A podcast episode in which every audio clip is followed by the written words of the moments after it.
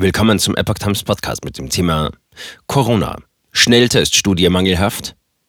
Virologe kritisiert PEI. Ein Artikel von Epoch Times vom 30. März 2022. Das Paul-Ehrlich-Institut veröffentlicht Resultate zur Zuverlässigkeit von Corona-Schnelltests und erntet heftige Kritik.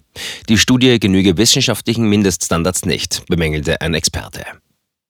Der Münchner Virologe Oliver Kepler hält die günstige Bewertung von Corona-Schnelltests durch das bundeseigene Paul-Ehrlich-Institut für falsch.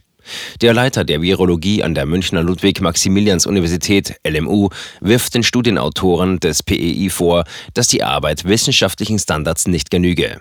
Kepler kritisiert unter anderem, dass die Zahl der Proben für eine verlässliche Studie viel zu gering gewesen sei. Das im hessischen Langen sitzende PEI wies die Kritik zurück.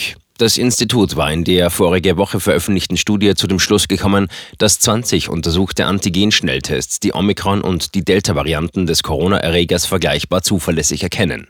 Das widersprach den Ergebnissen einer Münchner Studie ebenso wie einer Untersuchung der Universitätskliniken Genf. Es wurde eine viel zu kleine Zahl an respiratorischen Proben pro Virusvariante untersucht, nämlich vier, verglichen mit 50 bis 100 in den meisten internationalen Studien, schreibt Kepler in seiner Bewertung der PEI-Studie. Die PEI-Daten erfüllten wissenschaftliche Mindeststandards nicht und seien daher nicht aussagekräftig. Für solche Untersuchungen braucht es ausreichend große Probensets, um statistische Vergleichbarkeit zu erzielen, heißt es in Keplers Stellungnahme. Darüber hinaus seien weitere Untersuchungen mit in Zellkulturen expandierten Virusvarianten durchgeführt worden, obwohl die klinische Aussagekraft dieser Methode mittlerweile stark bezweifelt werde. In der Aussagekraft fraglich.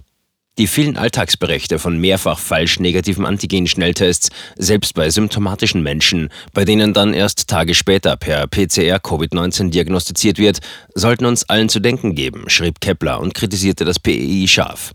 Für eine mit Millionen durch den Bund geförderte Bundesbehörde, deren genuine Aufgabe und Verantwortung es ist, diese Fragen fundiert und verlässlich für das Pandemie-Management in unserem Land zu klären, ist dies fast vier Monate nach Erstbeschreibung von Omikron-Fällen in Deutschland viel zu spät, inhaltlich dünn und in der Aussagekraft fraglich. Das PEI wies die Vorwürfe zurück. Die wissenschaftlichen Arbeiten des Paul-Ehrlich-Instituts erfüllen die hohen Anforderungen an wissenschaftliches Arbeiten. Die Ergebnisse werden in anerkannten wissenschaftlichen Journals publiziert und dort einer unabhängigen Begutachtung durch andere Wissenschaftlerinnen und Wissenschaftler unterzogen, hieß es in einer Stellungnahme. Demnach wurden für die PEI-Untersuchung zusätzlich zu einer zurückliegenden umfassenden Evaluierung mit 50 Proben nun für die Omikron-Variante 10 ausgewählte Proben bekannter Konzentration für die Delta Delta-Variante 4 und für die Wuhan-Variante 6 charakteristische Proben eingesetzt.